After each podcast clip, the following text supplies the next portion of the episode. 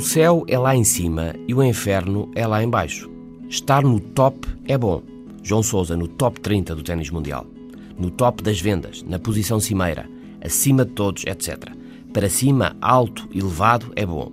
Para baixo, raso, rasteiro é mau. Uma pessoa vertical quer dizer uma pessoa correta, direita.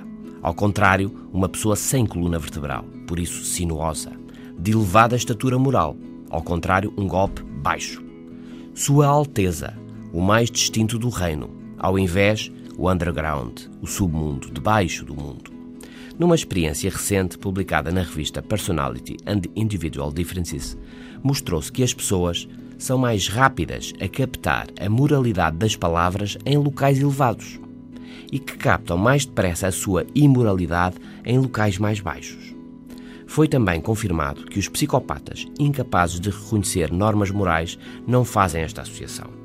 Noutra investigação, no Journal of Experimental Social Psychology, mostrou-se como num centro comercial, quem tivesse subido um ou mais andares contribuía mais para peditórios do que quem tivesse descido de piso.